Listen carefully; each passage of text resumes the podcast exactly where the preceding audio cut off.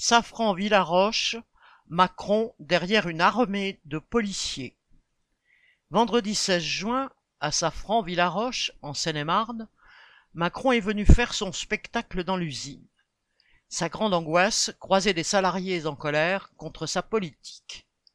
Il est vrai que certains, qui ont manifesté pendant des mois pour les retraites, songeaient à profiter de l'occasion pour lui dire que les 64 ans, c'était toujours non. Par contre, Macron n'avait rien à craindre des syndicats.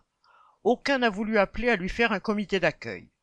Ni FO, ni la CFDT, ni la CGC n'ont sorti le moindre tract. Quant à la CGT, ses dirigeants centraux en ont bien fait un, mais dans celui-ci, il n'y avait pas une ligne pour dénoncer Macron. Au contraire, le disait même rejoindre sa prétendue politique écologique, saisissant l'occasion pour, sur un ton obséquieux, s'associer à Macron sur ce sujet. Comme si lui et son gouvernement cessaient d'être les ennemis des travailleurs dès lors qu'ils parlent hypocritement d'écologie.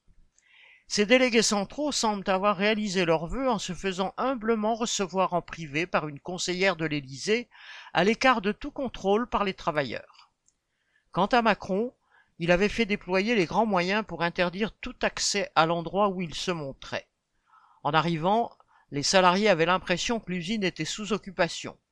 Toute une armée de policiers en civil avait envahi le site, arborant leur attirail de guerre. Les travailleurs présents n'avaient jamais vu autant d'armes de leur vie. Il était impossible d'approcher Macron à moins de 300 mètres, l'atelier où il a fait sa mise en scène ayant été coupé du reste de l'usine comme si c'était le Pentagone. La direction y avait sélectionné un public limité. Les militants locaux de la CGT qui voulaient se rendre dans ce secteur se sont retrouvés bloqués par la police et escortés jusqu'à leur local, lequel est resté encerclé tout le temps où Macron était là, comme si les militants étaient assignés à résidence. Loin de cette réalité, les médias ont complaisamment relayé le discours de Macron sur une future aviation prétendument non polluante, parlant d'avions zéro émission, entre guillemets. Derrière ce nouveau prétexte, c'est toujours la même vieille politique.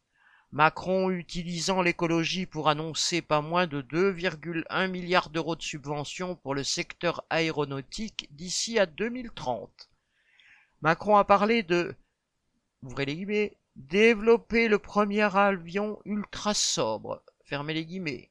Mais pour les capitalistes, la surconsommation d'argent public continue. Correspondant Hello.